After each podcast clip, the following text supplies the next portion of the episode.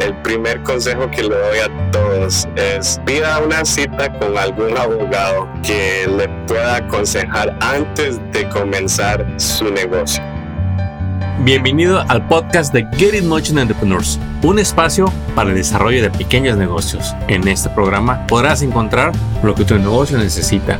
Queremos apoyarte a que triunfes en tu negocio. Encuentra los recursos y herramientas para estar siempre en crecimiento. Iniciamos Get It Motion Entrepreneurs.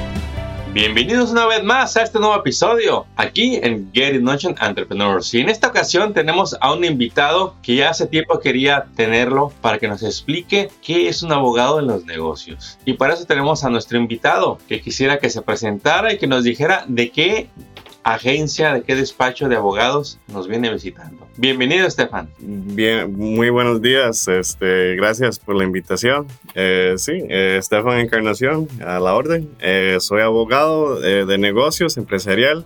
Ah, he sido abogado ya casi por ocho años. mi bufete es el bufete legal EBL o en inglés EBL Law Group. Estamos ubicados en la ciudad de Rancho Cucamonga, en el condado de San Bernardino. Y aquí estamos hoy día presentes para con usted, Armando. No, pues excelente. Cuando conocimos a tu grupo nos gustó mucho eh, ver la variedad de servicios que ofrecen. Y bueno, quiero empezar esta plática diciéndole a la audiencia que muy seguido nos llaman y nos preguntan en alguna referencia para algún abogado. Y nos hemos dado cuenta de que el dueño de negocio realmente, el dueño de negocio latino, no tiene claro cuáles son sus opciones allá afuera para cuando llega el, caso de que se ocupa uno, un abogado para que nos represente. Y como son tantas las situaciones que se pueden presentar, eh, quisiera que nos ayudaras, Estefan, a entender el servicio de los abogados. ¿Cuántos tipos de abogado hay?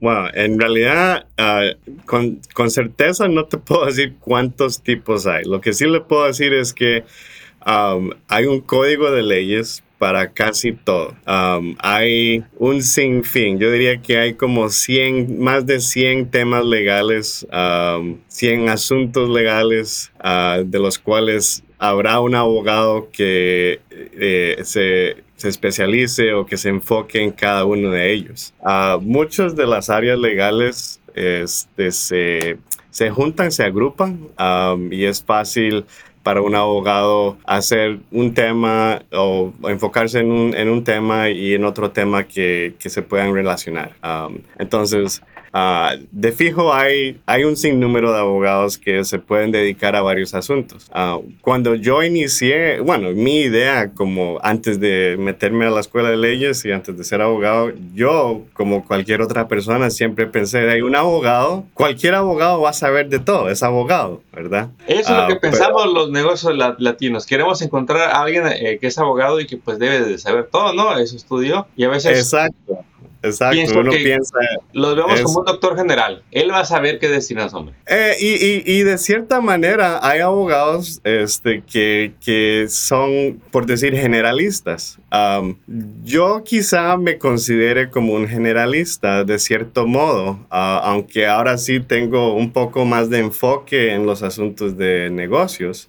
Pero ah, yo, con, viniendo de un. De, siendo latino, esa era mi, mi, idea también. Yo quería ser, tener un amplio conocimiento de la ley um, y, y, así lo hice. Sí, sí, he sido generalista por varios años, uh, pero ahora recién, ya que me agrupé con mis socios, ahora sí puedo enfocarme más en los asuntos de negocios y herencias um, y bienes raíces. Entonces, sigo teniendo el conocimiento general de varios asuntos. Um, entonces, yo creo que eso es un, algo fuerte para cualquier abogado que, que, no se, que solo se enfoca en, en un tema. Um, un abogado que solo se enfoca en un tema no, no le puede dar consejo de nada más porque no, no lo conoce, ¿verdad? Um, al, al, al, graduarse de, de, la Universidad de, Leyes, um, uno no se gradúa, ninguna universidad de leyes este,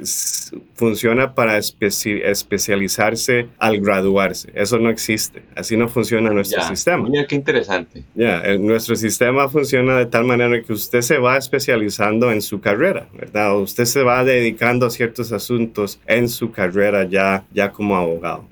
Estefan, platícanos de estas especialidades que tu, que tu firma, tu bufete de abogados, este, ha decidido, este, digamos, ofrecer estas especialidades que veo que son varias y me gustaría que si nos pudieras mencionar algunas. Claro, son varias y al final del día mi, mi, idea era siempre que, aunque son varias, al, al, al, final del día todas tienen que ver con la persona y su familia y su futuro, ¿verdad? Eh, no necesariamente nos enfocamos, por decir, en, aunque hacemos este, ley empresarial, pero no nos enfocamos en corporaciones que están en Wall Street, ¿verdad? No nos enfocamos en corporaciones multinacionales, por decir, nos enfocamos en el emprendedor pequeño que, que, que sufre o que pasa asuntos legales totalmente distintos a, a las grandes corporaciones multinacionales, ¿verdad? Para todo hay abogados, como, como ya hemos dicho, uh, pero de fijo sí nos centramos en, en, la persona, ¿verdad? En el individuo y, y, los asuntos que le afectan a la mayoría de las personas, ¿verdad? Um, la mayoría de las personas um, tienen familia, ¿verdad? Por eso sí, todos, todos tenemos conocimiento de los asuntos de leyes de familia, ¿verdad? Este, asuntos de divorcios, custodia, manutención, separación de bienes, etc. Uh, de ahí los individuos muchas veces pues son emprendedores, ¿verdad? Y de ahí son, tienen su negocio, ¿verdad? Entonces hacemos, yo me dedico a los asuntos de negocios de pequeños empresariales, ¿verdad? de ahí pues los asuntos son formación de una entidad, ya sea como una corporación, una LLC, una sociedad en general, mantener eso, entender qué es lo que usted está creando, ¿verdad? al, al no solo iniciar su negocio, pero sino a la estructura legal que, que vas a hacer, ¿verdad?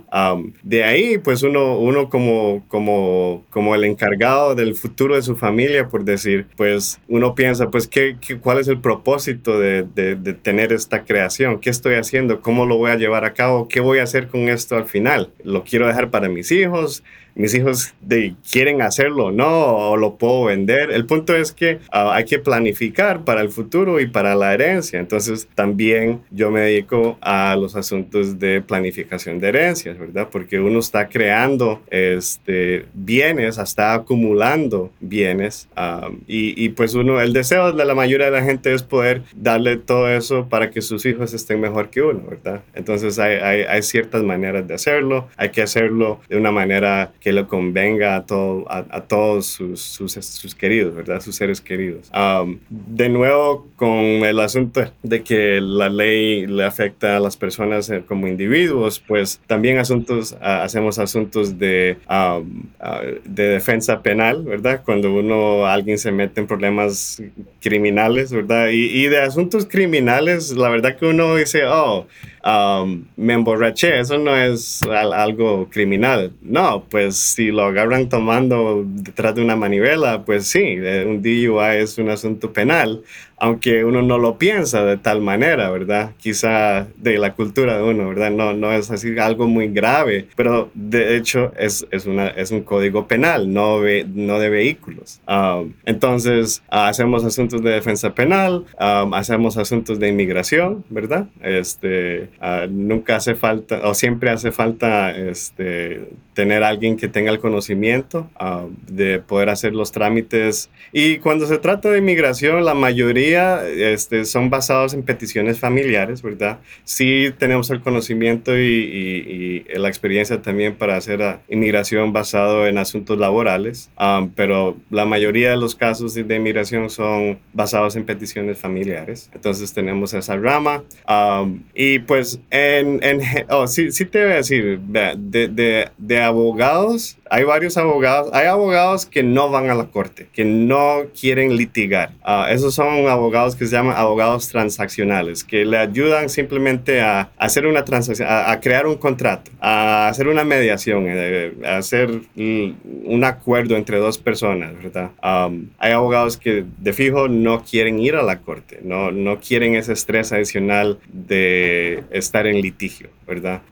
yo pensé que yo iba a ser así y que yo no quería ir a la corte, pero de la fortuna mía, este, desde el primer día que tuve mi licencia, he estado en la corte y hasta la fecha. Interesante, interesante cómo, cómo hay varias ramas que nos comentas, Estefan, desde cómo vas a trabajar, que si vas a ir a la corte o no, que si qué tipo de personas te gustaría estar sirviendo cuando uno quiere alguna especialidad. Y nos comentabas al principio que empezabas a explicar de las diferentes ramas. ¿Qué has visto en los dueños de negocios? Porque es ahí donde vemos mucha confusión. Eh, lo que es el business law, el derecho empresarial. ¿Qué es lo que mm, es más común que pase en los negocios, Estefan? Well, para en California uh, hay varios códigos, este, no solo acerca de la industria en que el, el negocio está, sino que hay un código de profesiones. Eh, en inglés se dice Business and Professions Code. Um, es un código, aparte de eso, hay un código comercial, the, Uniform Commercial Code. Um, hay varios,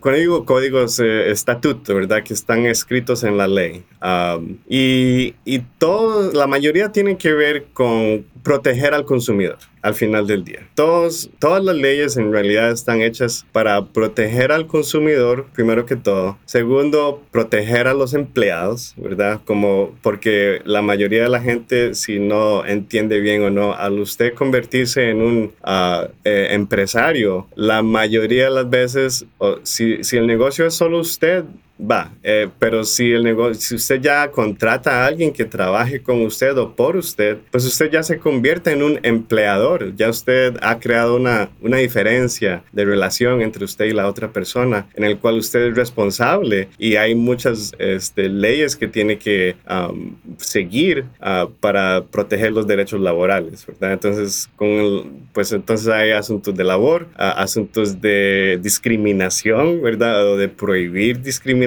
laboral, um, asuntos de... Um, uh, de, al final hay, un código, es el que le mencioné de Business and Professions. Ese es el código que se utiliza para que todos los negocios se lleven a cabo uh, de una manera um, justa, ¿verdad? Que el mercado dicte eh, cómo, a quién van a utilizar los, a, quién va a acudir los clientes, ¿verdad? Que el mercado lo dicte, pero que el mercado lo dicte de una manera justa. Entonces, este, su competidor tiene que competir con usted de una manera justa, siguiendo las leyes. ¿Verdad? Este, si su competidor pues no paga impuestos, no hace payroll, pues ellos están saliendo adelante de una manera injusta porque no están cumpliendo con las leyes, ¿verdad? Entonces, este, existen varias maneras de eh, exigir que sus competidores este, sigan este, las reglas y que todo, que el juego sea justo, ¿verdad? Que no, que, que, ¿sí me entiende? Sí, Stephanie, esto que comentas de pues seguir las reglas, muchas veces como dueño de negocios, pues bastante presión llega a tener el dueño de negocio, con correr el negocio, atender a sus clientes y el conocer la ley a detalle en su industria, es, vemos que es muy común que no lo sepamos y que queremos echar de la mano de un abogado cuando ya está el problema o la situación. Eh, Cierto. ¿Qué podemos hacer como dueños de negocios para minimizar los errores, los riesgos o para empezar a educarnos? Y si bien vamos a utilizar un abogado tarde que temprano como dueños de negocios, que no sea en urgencia, que no sea de cuando ya tenemos el problema y que nos urge un abogado y que lo queremos encontrar a la primera. ¿Qué podemos hacer para que la situación de esos momentos sea diferente? Claro, claro. Este, el, primer consejo que le doy a todos es um, pida una cita con algún abogado que le pueda aconsejar antes de comenzar su negocio antes, antes, um, porque hay muchas cosas que suceden al organizarse usted mismo para em, iniciar su negocio, ¿verdad? Um, de fijo, es, es, es, crítico este, obtener el consejo de, de, alguien, ¿verdad? Alguien que conoce más que usted. Uh, no siempre digo que tiene que ser un abogado porque este, hay, hay muchos, eh, algún colega que, que, ya tiene negocio, que quizá ya, ya sabe cómo hacer las cosas. El punto es que Ah, infórmese de alguna manera. Obviamente, siendo abogado, pues yo le diría acuda a un abogado para, algún, para obtener ese consejo, ah, ya que le pueden dar consejo legal y le pueden explicar eh, bien cuáles son las ramificaciones de, sus, de, su emprendimiento. Exacto. Estefan, y para recordarle a la audiencia, ¿qué tipo de abogado debería buscar el dueño del negocio para este tipo de asesoría? So, en general, eh, usted está, quiere, quiere buscar a un, a, un abogado que, que, se dedica a asuntos de negocios. en inglés sería a, business lawyer, business law. Um, small business, right? No, no, no, no necesariamente estás buscando a alguien que se dedica a, en inglés decimos mergers and acquisitions, ¿verdad? Que son compañías como Walmart que quiere comprar a Target o algo así, ¿verdad? No, no, no, no vaya a acudir a alguien así de tal manera porque no, no les va a dar el... Eh, no se dedican a asuntos de negocios pequeños, ¿verdad? Correcto. Ah, entonces, eh, tenga eso, entienda eso, que hay diferentes niveles de, de, de negocio, ¿verdad? Um, este, como latinos, pues yo diría, búsquese a un abogado que hable español, um, que son pocos, los hay, yo soy uno.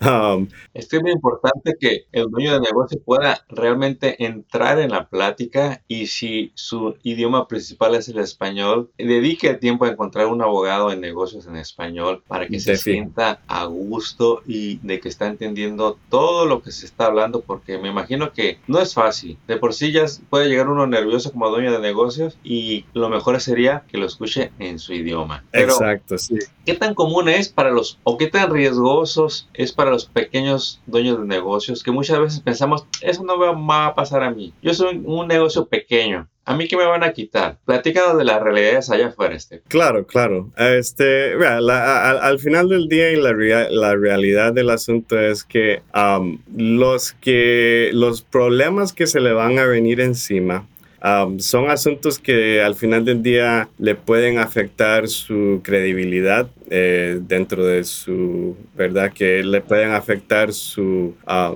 de su, su, negocio de tal manera que si se conoce el tema, si se llega a conocer al público las cosas erróneas o malas que están ocurriendo, pues le va a afectar su negocio en su totalidad, ¿verdad? Este, un, una persona que lo demande por X razón, pues las demandas son públicas, ¿verdad?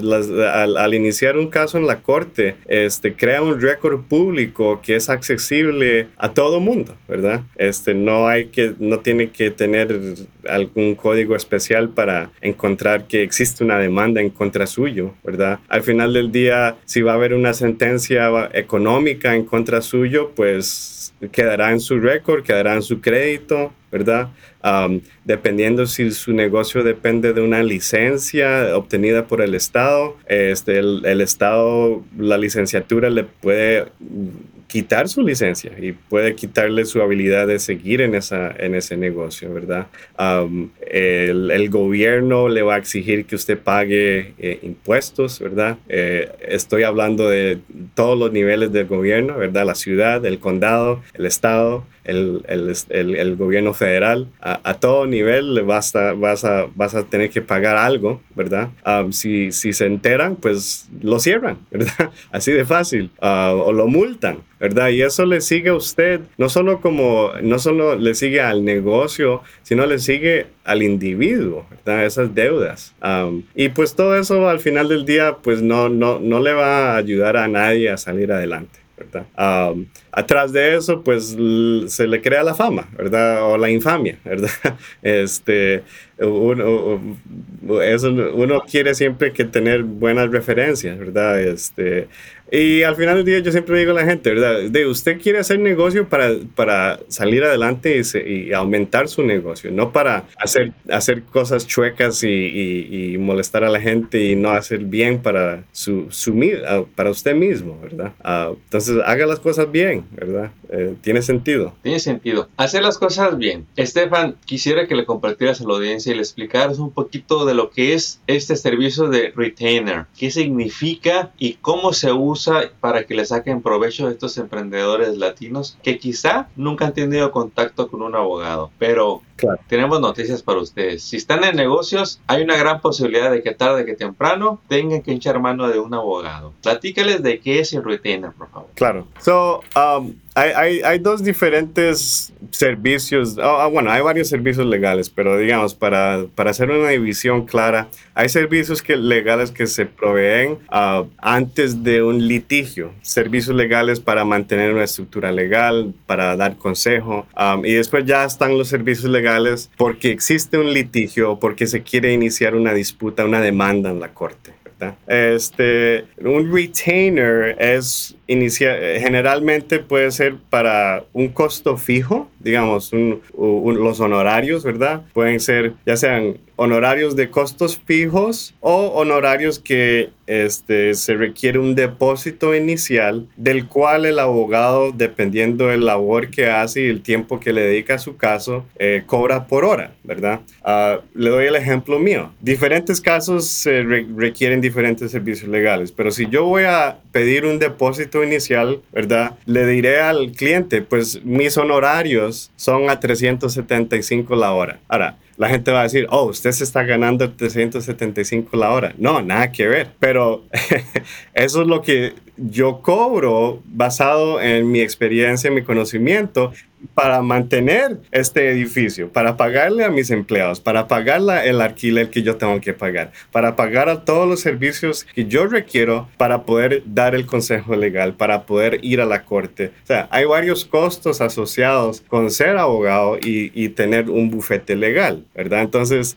eso es crítico para que la gente entienda que no, esos 300 y pico que le estoy cobrando por hora, eso no, no, viene a mi bolsillo directamente, ¿verdad? Así no funciona. Eh, si usted va a ir a un lugar, a un bufete legal en el centro de Los Ángeles, en la torre, quizá en el piso 40, en un edificio, ellos le van a cobrar por eso. O sea, ¿sí me entienden? No le van a cobrar y van a decir, oh, esto es cobramos a 600 la hora. Güey, mira dónde estás, ¿verdad? Este, todo, todo, eh, todo tiene un sentido, ¿verdad? Uh, pero sí, sí se, sí se cobra también eh, se aumenta el precio por la experiencia del abogado, el conocimiento que tiene, la ubicación, uh, cuántos casos ha hecho en, el, en tal drama, etcétera, ¿verdad? Uh, pero de fijo hay costos, hay costos fijos, este, dependiendo de la, del tema. Si ya yo sé por adelantado cuánto tiempo le voy a dedicar a usted eh, en, en, algún asunto específico. Entonces ya yo, ya yo he estimado, ya yo he hecho el, labor de tal manera que ya yo sé cuánto le, le, tengo que cobrar. Entonces no le cobraría por hora porque ya yo sé la cantidad de trabajo que tengo que hacer. Entonces le puedo dar un precio fijo. Pero eso es, muy, eso, eso es raro eh, en el sentido de que eso es para asuntos muy específicos. Correcto. Y, y yo en el contrato que le haría, cualquier abogado le haría, le, le, eh, en el ámbito de la representación vamos a indicar específicamente qué es lo que estamos haciendo, ¿verdad? Ah, o por lo menos un buen abogado va, va a especificar qué es lo que va a hacer por usted y el cobro que le está haciendo, ¿verdad? Si todo se deja así como que muy eh, ambiguo, sin, sin, sin certeza, ah, no le conviene eso a nadie, ¿verdad? Eh, nosotros trabajamos en el sistema legal con certeza, ¿verdad? Que, todo tenga sentido y que si hay algún, si algún asunto es ambiguo y se puede entender de, de, muchas maneras, pues fue a propósito. o sea, se dejó de tal manera para que exista esa ambigüedad. Y en ciertas ocasiones, pues eso funciona, pero para la mayoría de la gente no uno quiere certeza en su negocio, en su vida, ¿verdad? Así es. En general, ya. Estefan, compártele a la audiencia en dónde te pueden contactar, eh, si tienes algún teléfono, correos, página web, para que ellos puedan acceder a tus portales y saber más de tu buffet de abogados? So, este, estamos en las redes sociales, eh, sería arroba EBL Law Group. Um, estamos en Facebook, estamos en Instagram um, y eh, creo que estamos en Twitter, pero no hemos hecho nada en Twitter.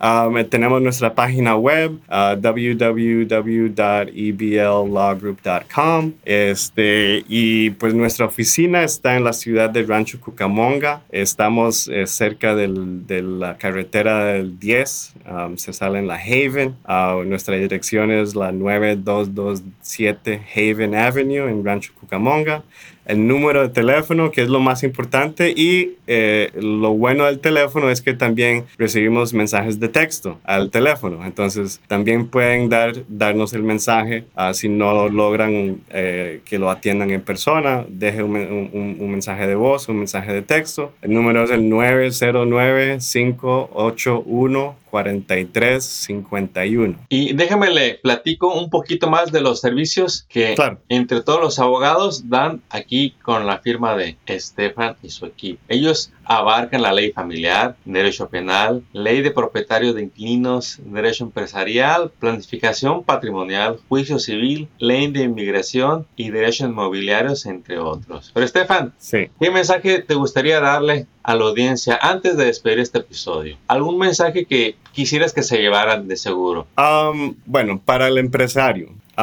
sepa de que en una corte eh, al final del día un juez no le va a importar si usted es nuevo o no, o si tiene varios años de experiencia. Al usted decidir que usted va a ser un empresario, un juez va a decir, usted tiene que la obligación de educarse y de saber qué está haciendo. La ignorancia no lo va a defender. Entonces, este, para el empresario, eh, aprenda, aprenda, aprenda su, de las leyes, aprenda de alguna forma, pero no se haga el inocente, no se haga el, ignorante porque nadie lo va a ayudar. Nadie lo va a ayudar. Y también entiendan de que al ser un empresario, usted va a tener todo el mundo va a pensar que usted es rico que usted tiene dinero, ¿verdad? Que usted es exitoso. Y no siempre es así. Esa es la idea, esa es la, esa es la, la meta. Pero todo el mundo eh, piensa que desde el inicio usted es exitoso y tiene dinero y lo, y lo van a querer demandar. Entonces, cuídense, cuídense.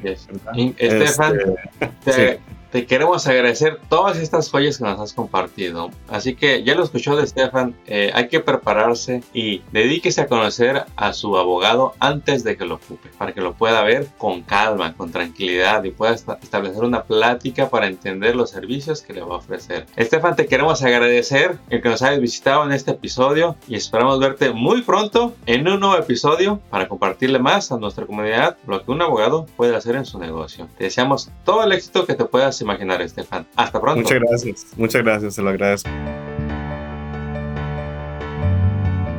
Acabas de escuchar el podcast de Getting Notion Entrepreneurs. Visita nuestra página para descubrir más recursos para tu negocio. Síguenos en las redes y suscríbete al newsletter del podcast. Visita getinmotion.org.